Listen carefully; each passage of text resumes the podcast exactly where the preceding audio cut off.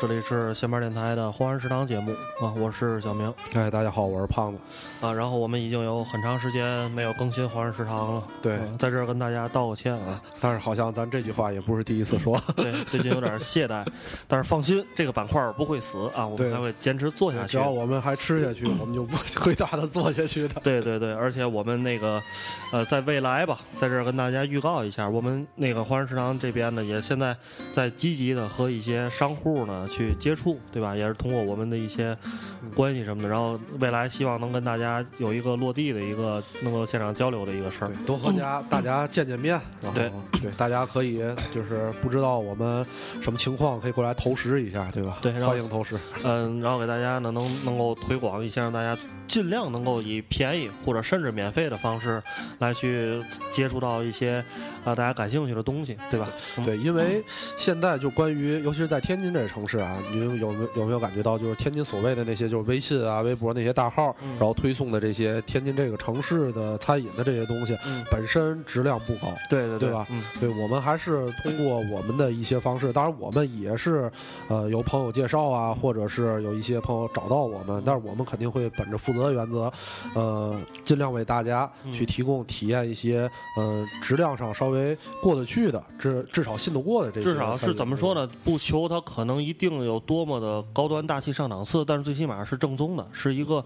在我们看来，以我们的眼光去看，它是一个一个好吃。相相对正规的一个一个东西。嗯，对，就是食物最起码好吃，不会说是就是吃这个概念或者牌子这种东西嗯嗯嗯，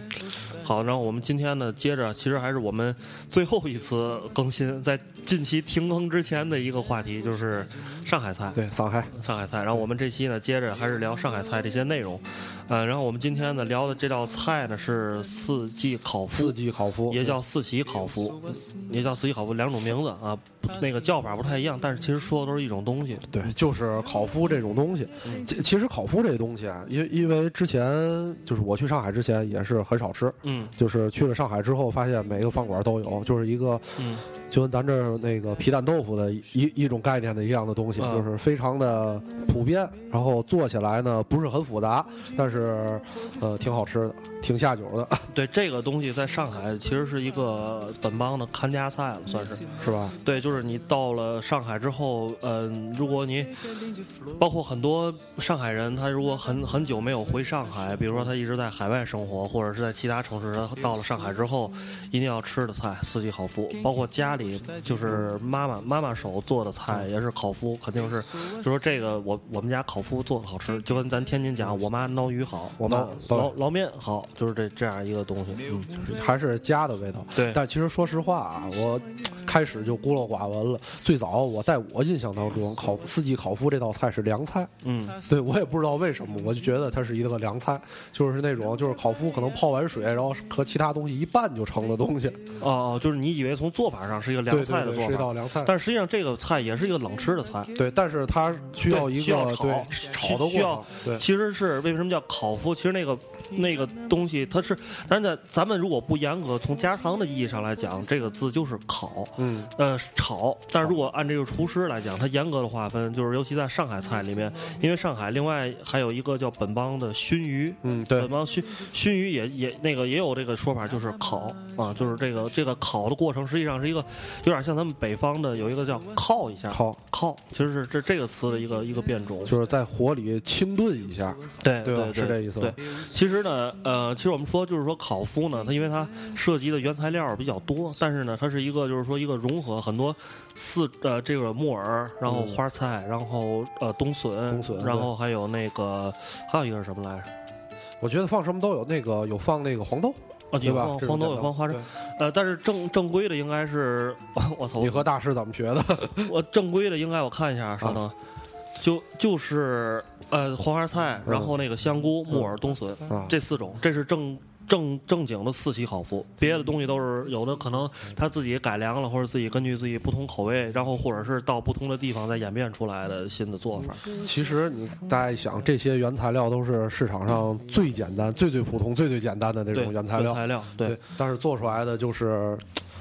最有家的味道的感觉的菜。所以我们这期呢，我们先先不说烤麸的做法，我们先聊聊菜市场。对，就是逛菜市场，逛逛菜市场，感觉一下那个平时呃逛菜市场跟爸爸妈妈，或者是自己成家之后逛菜市场，然后逛的时候感觉买这种最简单的菜回家做一些呃比较好吃的简单的菜的感觉。嗯嗯，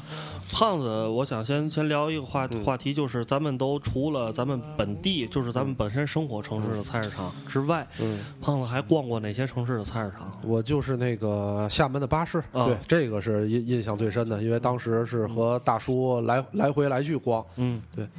呃，其他城市的就是我基本上去哪个城市啊，都会逛一下菜市场，但是有可能呢，这个菜市场不是很就是不不是特别代表当地的。嗯。但是菜市场里边至少有什么呢？至少会有一种呃你在自己家菜市场看不到的东西，看不到的菜，至少是就或者是你在自己家菜市场，你像北方菜市场，就像上海那些那个呃上海青啊这些菜，可能叫的名字不一样，或者是种类非常少，但是你在外地的菜市场，你觉得哎。这东西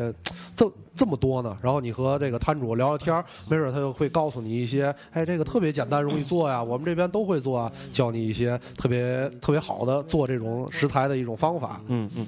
我把这个菜市场这东西上升到可能稍微人文一点儿、装点逼的一个说法。我之前跟我一朋友讨论出来了一条一条结果，就是说你好多人就跟我们说去外地旅游、去城市里面，大家都普遍不知道要去哪儿，觉得景点人特别多，然后又觉得可能那些比如说现在城市规划的，像天津市的一些，比如这种酒吧呀什么的，又觉得太刻意，是吧？有点觉得觉得没意思。对。然后呢，我就想推荐大家，我觉得啊，菜市场，然后社区的公园啊，你别去这城市里特别大的公园，比如你去厦门，你去那郑成功公园，那肯定是游客多。去那种城市里面的社区公园，就老头老太太去。街心公园，哎，对，大爷大妈们晨练的地儿。对，然后另外一个老字号的早点铺。嗯，那我觉得这三个地方是一个城市生活生活的一个浓缩的精华，一个缩影。你到了，你去任何一个城市也好，只要你把这三个地方去一遍，你就能大概知道这个城市人是怎么生活的，这个城市的生活习惯是什么，吃是什么，大家的那个。普遍的生活状态是什么，就能非常好的了解，特别好。嗯，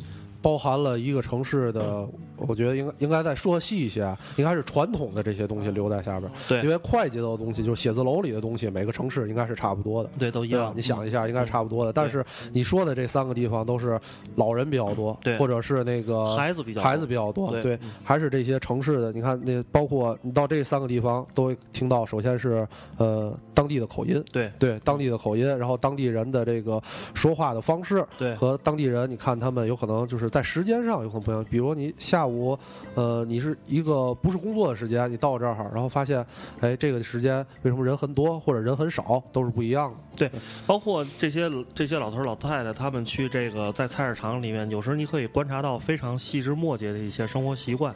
比如说，我们如果在上海的菜市场里面，你就可以看到一些老头老太太，他们对这个虽然他们年纪很大，但是他们还是会买一些西餐的调料，会买一些，就是比如说，呃，比如说他们会买沙拉酱，会买奶酪。可能会买这种东西，那你可能到了这个，到了那个广东的菜市场，你会发现这些老头老他们买那些各种各样的各样的调料啊、香料啊，那包括对这个食材的这种细选会非常多。那北方的菜市场你可以看到，就是大家买的很粗犷，那有时候一买葱买一捆儿、一大捆儿，这你在南方菜市场很难看得见这这种情这种情况。那这种实际上都是生活习惯所决定的，对吧？对，因为北方菜市场就从咱们父母那一辈就是，呃，一周逛一次菜市场。放冰箱里吃一礼拜，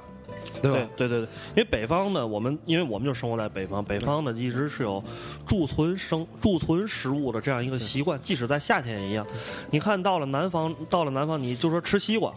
这个西瓜，中国从南至北都吃西瓜，哈北到哈尔滨，南到广州都吃西瓜。但是南方很有可能买一小西瓜，或者是买一个稍微大点的，一个顶多买一个。可是你在北方，反正我妈一直到现在，她去菜市场买西瓜，一买买四五个。然后呢，北方就会出现一个问题，就是你买太多了，有时尤其老太太她拿不了这么多，太沉了。西瓜那一个就得五六斤，大的就将近十斤，对吧？然后 这个就有那个卖西瓜的人，他专门给你背回来，给你送到家去。然后他就是夏天的西瓜，他一买也要买好几个。您家有这西瓜吗？对，就是冰箱里搁不开都放地下。对，每次回来时候发现地下很多西瓜在那滚来滚去的。对，这其实就是这就是我觉得是一个贮存的一个习惯，因为北方人，在到了冬天就不提了，冬储大白菜，对吧？冬储大白菜啊，冬储大葱，这种这种就很司空见惯了，在北方，就是这是一个生活习惯所决定的一个问题。还是历史上，我觉得应该是北方上物资比较贫乏。对，这个北方人穷惯了。我觉得，我觉得也不一定是在中国，即使咱们可能看你，比如说咱咱如果拿欧洲的话，你从挪威、丹麦那些国家，你如果往南那个欧洲的南部，就像意大利啊、希腊那种国家，你会看到他们的就是买菜的习惯也是会有不一样的。我觉得可能希腊人他就是就是比如说像挪威、北欧那边的人，他也会买奶酪，比如买一大块儿。买大块搁家里慢慢吃，这种其实也也是就是高纬度地区的人，对对对对，都是都是一样的，就物资贫乏，好习惯那个储存这些东西。对，另外一个呢，就是说南方他为什么不买这么多呢？还有一个问题，因为他热爱坏，他买多了，他他也比如说家里，即现在是有冰箱了，你可能古代的时候你买东西之后你一不吃了，一两天它就坏了，因为它气温太高，湿度太大，这个东西很容易变质啊，或者是长波啊，就等等这些这些东西出现这种情况。嗯，这这也是 夏天就是这。这个季节，我们此时此刻面临的，在北方也会要面临的，生活上最讨厌的一点就是太热了。我我们现在，我和小明现在的状态就是马上就要被热化了的感觉。然后，呃，我之前看那个一席有一个讲演特别有意思，就是，呃，他叫什么金什么成，他写的他之前写了一本书是《繁花》，然后他之前给王家卫做过编剧，王家卫的二零四二是《花样年华》，可能他参与了编剧这么一个上海人，他讲了一些上海发生的故事。他说他写《繁花》呢，实际上是想消除这种上海和北方的这种南南北差异有。可能通过语言和生活习惯所造成的一些误解，对，那这个是他这本书可能想要做到的一些地方。那我其实我是呃，我这次去上海吧，应该是我就是说相对人生观啊、三观比较完整之后第一次去上海，懂事儿了哈。那我去去了之后呢，我就发现这本书里边他所讲的一些事儿呢，就是，呃，确实你可以感受到，他讲了一个特我记得特别有意思的事儿，就是讲的是关于这个葱的问题。他说那个北方，他之前因为他之前在东北插队插队了一段时间，稍等啊，我们看这歌怎么不响？哦，换了一首，嗯，然后。在东北插队的时候，因为北方人买大葱都是一买一百斤大葱，哐搁家里慢慢这一冬留着慢慢吃。然后他说他后来回到南方之后，有一个北方插队的一个朋友去南方看他，然后到了上海之后呢，他们住在一个老太太家，然后呢发现那个 桌子上放了两根葱。两根小葱，然后呢，这这北方人还说：“我操，你们他妈上海人太鸡巴抠了，买葱买两根儿，我操，就是这就这这种劲儿。”然后拿弄点酱，弄点什么的酱油，拿那葱一蘸着酱油，夸夸就给吃了。等到晚上，这老太太回家做饭时，想熬鱼，熬黄鱼，然后就发现这两根葱没了，给老太太给急坏了，因为这两根葱是晚上留着炖鱼用的，就是已经完全计划好了。对，然后我操，就发现这个没了，就就是说咱他们上海人买买东西的话，就我买葱只买这一点儿，然后今天用。完之后就就就就不用了，包括咱们夏天，咱们现在买葱，你也可能会买一捆儿，对吧？或者是四五根儿，留着够一星期吃的。但但是我觉得你说的这种这个到菜市场买菜的习惯，倒是咱们现在的这种习惯。就比如每每周末到菜市场，年轻人的对对对，有有可能你就是总是会受到这个菜菜摊老板的鄙视啊。比如西红柿我买一个，黄瓜我买一根儿。然后，然后有时候那个那个香菜那种，你看来一小把，然后可以拿咔扒了一把，说这样行吗？说这点一半就行。然后人就说你这你怎么用啊？这点对吧？然后我就每次总是要跟人解释一下，说我一个人吃饭就一个人吃饭。对，其实这个叫咱要说的人文一点，也是因为现在家庭属性跟之前不一样了。对，因为你现在我奶奶家生活，你还是他我奶奶家标准五口人吃饭。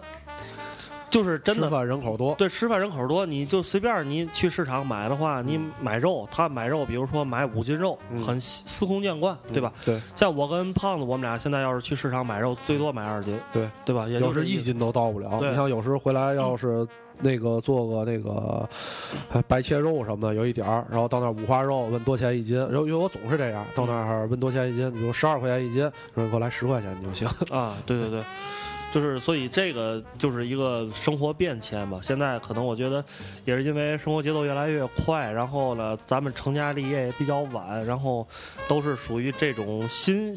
更西方的生活方式。其实慢慢已经开始西化了，已经。对，因为现在其实已经有人在做这个东西了，就是在做这个关于这个。单身或者是两个人生活，你用菜非常少，可以做这个成品菜的呃配送，嗯，就是比如你今天晚上想做一个鱼香肉丝，然后你直接订购我要做一个鱼香肉丝，他会把这些东西都给你切好了，然后直接那个快递晚上就给你送到家来，然后都是那种冷藏的快递，然后就免去了你到菜市场和这个这些菜老板打交道的一个麻烦的事儿。对。可是我我我觉得胖子跟我想法一样，我反正还是提倡大家去菜市场。对，因为我特别喜欢逛菜市场，我觉得这周末逛菜市场是一件特别高兴快乐的事儿。我有时觉得一周的，比如说这周可能工作压力大一点，或者这周我比较忙碌的时候，我到周末的时候，我一进了菜市场，一闻到那种鸡蛋上面沾着那个。那个鸟屎的那个屎鸡屎的味儿，然后加上那个大肉铺里传来那种大油的油钉子的味道，再加上各种炸的东西，然后那种凉拌的东西传来，包括那些蔬菜瓜果传来的一些有点香有点臭，有的它比较烂了那种味儿，就这些味儿混杂在一起的这个我们统称叫菜市场的味道，能让我一下心情就特别平静，特别放松，就是整个人的状态就一下能够恢复到一个平稳的状态。嗯，就是逛菜市场啊，有一种就是每次都像是。进行一次探险一样的感觉，就你到那儿，你这个有可能啊，这些菜都差不多，但是菜场会有一种情况，就是有可能这个菜今天有，明天没有，或者是每天某天突然冒出来一种，你之前哎，这就比如上回咱看那牛河，对吧？哇，这这东西怎么能突然之间出现了呢？这个东西就是就卖这几天一季。你就会发现，哎，买完之后，哎，我今天能做一个这什么什么菜，然后我一看这个，我能做一个什么什么菜，你感觉这一天甚至这一周生活就特别充实。对，就是它其实是打开了你在生活上的很多思路，就是说一个新的食材的一个出现，比如说，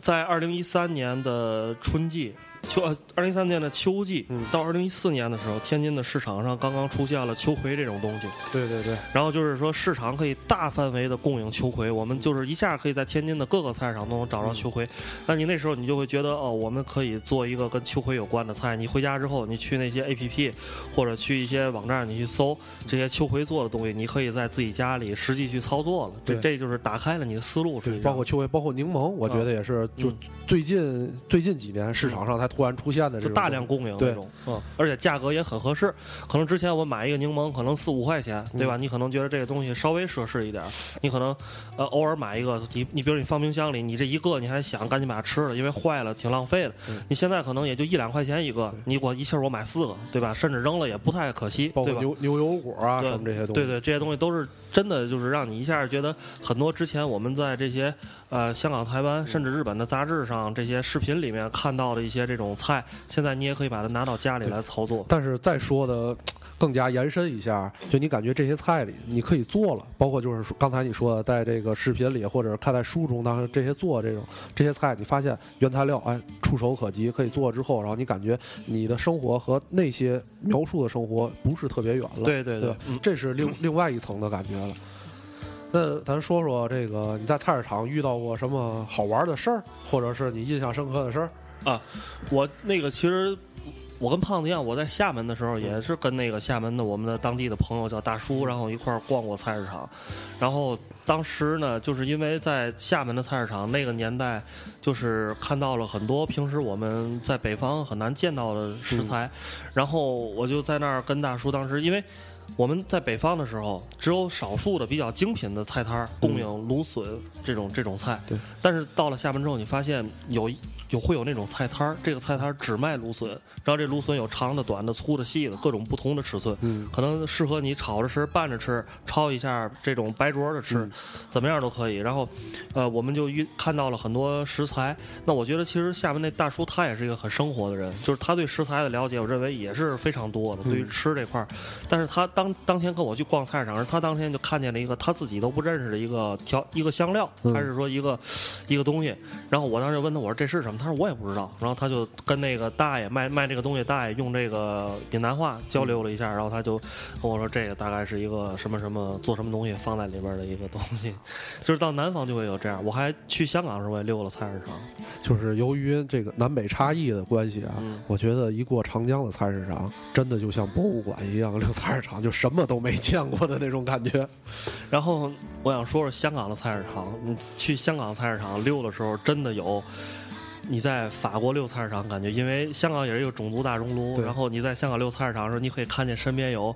法就是外老外，然后拿着拿着菜篮子，包括真的有那种那个下边还穿着西裤，然后皮鞋，上面穿一白衬衣，但是这个袖子已经抻卷起来，然后呢这边还拿着公文包，这边就拿着一个纸袋子，然后就是在香港买菜，然后就是让我逛了几个香港的菜摊儿，就这个菜摊儿也是非常融合的，它从咱们北方的。小就是那种小颗的白菜，对，一直到西方，咱们可以看到的，比如像什么，咱们只听说过但是很少吃的，比如醋栗，啊，比如说什么那个，呃，就是我不知道那叫叫什么啊。有一种有有一种洋白菜，是就是大概就跟这么大哦，就特别小，是叫儿菜吗？那种东西？呃，不叫儿菜，儿菜其实就是儿菜，其实就是榨菜，小个儿的榨菜，就没腌过的那个榨菜，那就是小个儿的洋白菜，就是他们西餐作为配做配菜的，用黄油煎一下就可以吃。就是从从中国一直到西方，包括东南亚，所有你想你能想到的鱼腥草，什么那个呃叫什么柠柠檬叶，柠檬叶，就这种东西就是。叫就是那好像香茅，罗勒叶新鲜香茅，全部都琳琅满目。然后呢，每一个菜呢，全部都给你精细化的，就是用做成一个小的一捆儿，就完全是你一顿一顿可以吃掉的。然后你可以看到，从香港的那种老太太，就是真是跟咱天津老太太区别不大，拉一小破车，然后穿的一个特别朴素，一个一个小衬小白衬衣，然后那个驼着背，然后穿一双特别简朴的一个小布鞋，去那儿买那些便宜菜。然后那边就有大老外那种，一看就是上班。族回家今天晚上可能跟女朋友浪漫一下，然后想做点西餐什么的，都都在一起买，大家全都在一起买。我觉得这个就是，还是刚才说的，就这个菜市场完全体现了香港这个城市的感觉，就是国际化融合。对。那我说一个简单的，在咱这边菜市场的一个小故事，呃，我觉得就是因为我啊，就是因为工作关系，我觉得这个特别容易受人对这个工作状态的影响，就包括在菜市场买菜，我遇到过有一个，就是上次有一次我买那个叫做咱这叫做那个衬布。就是可能南方的朋友不太不太知道这什么东西，就是大家蒸东西，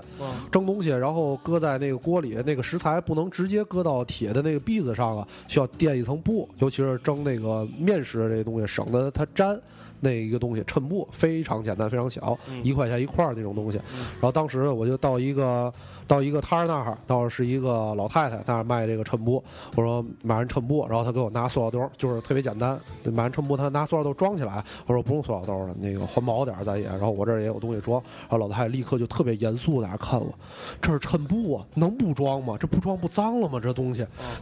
立刻我就觉得这个第一就是他特特别认真，他这个东西我觉得。就是立刻，我觉得特别干净，特别放心，我回家都不用洗了就能直接用。第二，第二，我就觉得就是这人的态度确实挺能感染人，嗯，这是一个正面的，因为这个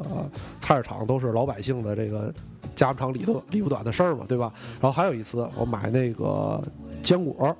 那种特别大的摊儿，坚果摊儿，然后我在这个摊儿买的坚果，但是挨着旁边。大概挨着它隔两三个摊儿，还有一个卖坚果的摊儿，然后这个坚果摊儿，这个我就我再买坚果这个摊儿老板就。给那个腰这个腰果这个东西腰完之后，然后他说是多少钱？二十五一斤是多少？我说这个怎么这么贵呢？然后他就特别神情鄙夷的在那跟我，我跟你说啊，二十五一斤，我这二十五一斤就是卖你一斤，你到旁边看二十二一斤，你到那买，你看它是多少钱一多能给你多少？对，就就是那样。我立刻就觉得我以后再也不在这家买东西了。我觉得这个太鸡贼，对人品有问题。对对对，然后我还就是另外一个感受，就是我之前在那个广州逛了一次菜市场，广州逛了一个还是规模比较大的一个菜市场，呃，也是在广州的老生活区里边，然后逛了他们那边卖猪肉和卖牛肉的摊儿，然后我就发现了这个，呃。这个肉摊儿啊，是根据这个不同地方的生活习惯，它肉的卖法都不一样。嗯，比如说咱们北方，你可以看到，就是他把肉都斩成分成一大块一大块，然后就就是摆在案子上嘛。然后呢，它在北方，咱说就是咱们平时吃的这个就是脊椎骨嘛，就叫咱们北方叫排骨，嗯是吧？它的排骨基本上上面会带一块精瘦的肉，会会带排骨上肯定是要有肉的，对吧？对是要有肉对，因为这个肉呢，咱们北方的经典做法就是一个是白煮，就是嗯就清炖吧，类似于；还有一种就是红烧，红烧排骨，就这两种做法。北方你做排骨也就是这两种了，嗯，但是你到了南方，你到广州的菜市场，你会发现排骨上没有肉。它是排骨，就是干干净净的骨头，是剃干净、对剃过的。剃干净的。还有一种是带骨头的肉。嗯那你其实你如果想到你平时在广东那边你吃到的东西，你就明白了。有一种是煲汤的，有一种是用来做完直接吃的。嗯，啊对，它就是因为用法的不同。你在北方，你比如说你卖一个剃的干特别干净的排骨是没有人买的，对因为那个北方没有煲汤这个需求。对，咱这儿所谓的就北方的汤，就有可能你买了一大块肉，就带骨头带肉，把肉回家可能炒菜或者是什么特殊的做法，把肉剔下来，嗯，然后那个剩下那骨头在自己家里炖个汤什么的。对对对对，咱们听首歌吧，因为已经二十五分钟了，咱这期节目我估计半小时可能够呛。然后咱们来一首《Miss 上海》，然后听完之后呢，咱们回来再说说考夫。对再说说考夫因为医疗市场，我跟胖子这话题就扯得特别远，一时半会儿停不下来。好，咱们听听这首歌。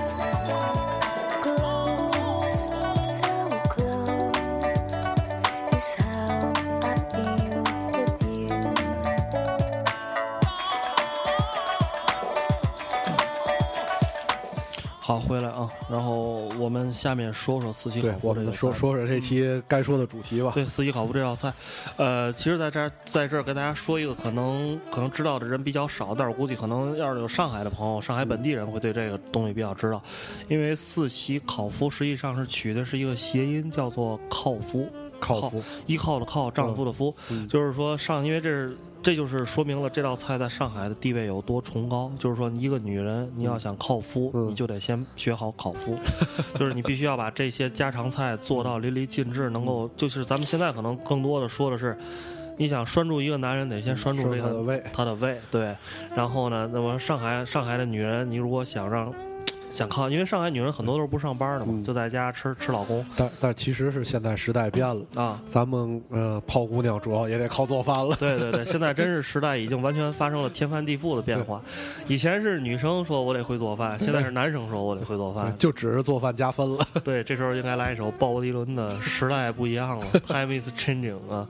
那所以呢，就是说这个菜在老上海的时候，就是必须女士或者是这个、得得把这个菜学得特别好，嗯然后你才能靠住夫。那我们说说这个菜的做法，实际上呢，首先这个香菇，嗯然后木耳，然后都得都是因为都是水发的，对水发先用水把它泡开对，一定要包括泡烤麸也得是水发，啊，对吧？烤烤麸也得是上海是卖有新鲜的有，新鲜的是吧？对，咱们在北方要买干的，然后去把它泡发一下。对对对，然后呢，有一个诀窍是这个泡木耳和香菇的水嗯。一定要留着。嗯那个最后炖汤的时候可以把它搁在里边，可以代代替清但但是就是北方的这个烤麸，就是咱们那个市场北方市场能买的那种干的烤麸的那个水是绝对不能留的。啊，那个是酸的。对，那是。然后烤麸的处理是这个烤麸四呃做四季烤麸里最关键的一步。那真嗯正正规的，就是说家里就是说妈妈去做这道菜的时候，餐厅都做不到。嗯就首先这个烤麸切成块儿之后，要拿水泡，嗯泡到没有硬处之后，把它斩成小块儿，嗯然后搁水里要焯。嗯因为这个烤麸它在制作的上面很多都是现在因为。呃，因为时代变了嘛，嗯很多都是那种加工厂出来的。说实话，有些不是特别干净生产过程。就工业元素比较多。对，尤其它不是它那种干的烤麸里边会有那种酸水，让你吃完之后那个口感就会发酸。然后用热水焯，把它那个酸汁儿逼出来，逼出来之后呢，拧干，然后再用热油去过一遍。嗯那我们知道，其实烤麸你拧的再干，它多少里边还是会残留水分的。对，因为它本身形状就像海绵一对，它就是海绵，其实就是面做的海绵，嗯就是这种东西。那你把它放在油里过油的时候，它因为它里边有水，所以你放的时候噼噼啪啪的到处喷都是油，所以这必须得是家里一个有闲心的人，你才能把这东西去过油。反正我在家做，我不会把烤麸过油的，因为弄哪儿都是油，因为水一沾油就是溅的特别多。但是我大家如果想做一个精致的，还是先过一遍水，再过一次油。嗯然后呢，再把泡发的香菇和呃切好的冬笋，然后还有花花菜，这花菜简单的过一下油，对吧？花菜泡花菜和香和香菇还有木耳的水嗯一定要留着，嗯。然后真正炒的时候呢，其实调料非常简单，就是盐、嗯糖、老抽，嗯，就基本上就是这三种。我看一下，别别说漏了啊。其实有的还放那个呃，葱姜蒜，对，有的不是我说这个在这原材料当中，有的还放板栗，我吃过的，哦就放栗子，啊特别好吃。对，然后还有放花生的，还有放黄豆的，都都有这些。嗯，那那些它就是一些可能就是一些创意的融合的新的一个做法。那、咱们今天说的是最传传统的最老的一个做法。那那个糖、生抽、葱姜蒜，嗯然后这这几样，那个然后老抽跟生抽可以调和一下，调成一个特殊的汁儿。这大概糖和这些的，就是和酱油的这个比例，这个我发菜谱的时候，大家可以上微信公众平台看。我们因因为什么？我为什么要提这个问题呢？因为之前啊，我做的时候有一次做的，因为就是我感觉上海菜应该是酱油多放，啊，对吧？嗯酱油多放，结果呢，就是我放完之后一尝，感觉有点咸，又放的糖，咸对对发黑。放的糖，然后最后做出来这一锅烤麸呢，就感觉和咱那个天津捞面的味儿差不多了，对对做的挺失败的。我那次做的，所以大家在放这个调料的时候呢，可以看着我发那个菜谱，然后稍微精细化多。其实这种东西，蔡澜说过一句话，嗯这个你想学做饭，嗯第一次失败没关系，第二次失败也没关系，第三次失败也没关系，第四次你再失败是不可能的，因为这三次做完你得吃，你吃完这不好吃，你就会调整，你第四次总能做出来一个至少适合你个人口味的一个正常的菜。如果第四次你也做不做出来，还是失败的呢，证明你这人是笨蛋，一无是处，这辈子干什么都干不成。这是不是我说的啊？这是蔡澜说的。嗯，所以做菜这件事情呢，真的不是什么高科技。厨房成功学，对，就是你做三次你还做不会嘛，对吧？失败三次你总能成功一次。对那我们要做的时候呢，就是先用葱姜蒜来爆香。嗯，但是我们之前那个，我们之前讲那个上一期的时候，就是嗯排骨的时候讲过，，对，我们如果你想做本帮的正宗的上海菜，嗯或者是你想经常做菜，我们我们讲呃怎么说呢？建议你还是备一碗葱油，啊对吧？这葱油的话，你就省去了这个爆香葱的这个过程。对，在没有葱油的前提下，把那个姜拍散，把蒜拍一下，但是每一样都别太多，姜一小块蒜两三瓣对吧？然后呢，葱那个一定要用上海小葱打个结儿，打个结儿，然后搁里边儿直接把它爆香，用鼻子闻一下，它一旦香味儿一出来了，然后就可以把这个香菇、花菜还有冬笋搁在里面去炒，嗯然后呢简单炒一炒之后呢，把这个老抽、生抽、糖这个嗯配比的这个调味汁儿提前调好，往里一倒。那这里有一个技巧是木耳一定要晚放，嗯因为我们讲要吃木耳要吃一个脆生的口感。嗯那如果这个木耳你提前下锅之后，它时间一长了，木耳一老一烂，就失去那种脆生劲儿了。那这个可能吃上去口感就不是很好，对吧？所以我们的顺序应该是先放香菇、花菜和冬笋，然后放完之后放那个等它们的这个味儿释放出来之后，嗯鲜味儿释放出来之后放烤麸，因为嗯烤麸是把这个味道再吸收吸附在本身的。嗯这个就是当时大师给我讲了一句非常深、非常牛逼的话，我觉得可以在这儿跟大家分享一下，叫“呃有味始之出，无味使之入”，就是这是他们做厨师的一个守则，就是本身有味道的东西，你需要用你的技法把它让的冰出来，把它的把它的这个释味道释放出来。嗯那么没有味道的东西，你要需要用其他的味道去进入它自身。啊，这是听上去特别高大上的一句话。这句话挺一下就把这个做饭上升到一个哲学的高度了。然后呢，最后再去放木耳，嗯再去放木耳。那么这这个把它大概炒炒制一下，然后就可以了。嗯其实其实是很简单的。然后那个烤麸基本上大家一般会选择冷吃，嗯就是说，当然就是就是把它做好之后，用一个保鲜盒放、嗯放到冰箱里面，然后第二天随时你下酒喝酒的时候，或者是下饭的时候，把它拿出来一吃就可以了。嗯，这其实是很简单的一个菜。嗯。在夏天的时候吃起来应该挺舒服的。对对，但是烤麸这个这个菜虽然听上去简单，但是我到现在烤麸我已经做了四五次。嗯，我呃，我记得我这四五次里面只做成功过一次到两次，剩下三次不是咸了就是甜了。我觉得还是就是。咱们作为北方人，对这个上海菜的，我从我觉得是从理解上有问题，对就是酱油和糖的这个这个比例问题，就咱们可能永远，咱们还是停留在一个北方人固化的一个对于酱油和糖的认识，对，就是很难用这个上海人他们平时小从小到大吃的这种甜咸关系来去判断这个比例问题。所以我认为，如果尤其是咱们可能听咱们电台北方的朋友比较多，嗯。我觉得还是多试几次。然后最好的办法，为了避免成功呃失败率，你可以把这个提前把这个生抽跟糖提前先调出调出一碗汁儿，然后呢，如果你觉得它比较咸，你就用那个之前伐香菇的那个水嗯去综合中和它的味道，让它的颜色别太深，嗯，然后提前可以用筷子尝一下，觉得这味道差不多，再把它倒进去，这样呢可以防止你至少这东西出来不会特别失败。啊哎不，其实失败了也不要紧，对你找一个爱你的人，你给他做成什么样的，他都会觉得好吃。大家可以关注一下最近这个我们的胖子主播的微博什么的，感觉最近嗯有点往女性化、小公举方向发展。没办法，体弱多病，大夏天的只能在家待着了。行吧，然后这这个烤麸这个就说了差不多了吧。嗯然后咱们之前也聊了一下菜市场的话题，咱们这期就这期就先到就先到这。然后呢，我们还会再聊一两期上海菜，嗯然后我们可能就会过渡到一些其他的东西了。嗯，把这点儿这个资源用完了，咱就得努力学习了。对对对，然后最但是最近我们也开始在家里会不断的研制一些新的一些东西。嗯那我也想，可能过一段时间我们给大家讲讲酒，讲讲可能一些比如其他的一些，呃，更但是也肯定跟吃有关，肯定能入口。对，比如说冰淇淋，对吧？哎比如说就这些东西，我们可能因为最近讲的炒菜什么太多了，对吧？大夏天的有点油腻，说点凉快儿。咱们可以看看我跟胖子能不能研制点这个一些鸡尾酒啊，或者等等这些东西给大家分享一下，嗯好吧？那咱这期就到到这儿，最后我们选一首我跟胖子非常喜欢的陈升老师的《告诉妈妈》，这也是一首讲上海的歌。然后这期节目就到这儿，嗯，拜拜各位。再见，大家。嗯。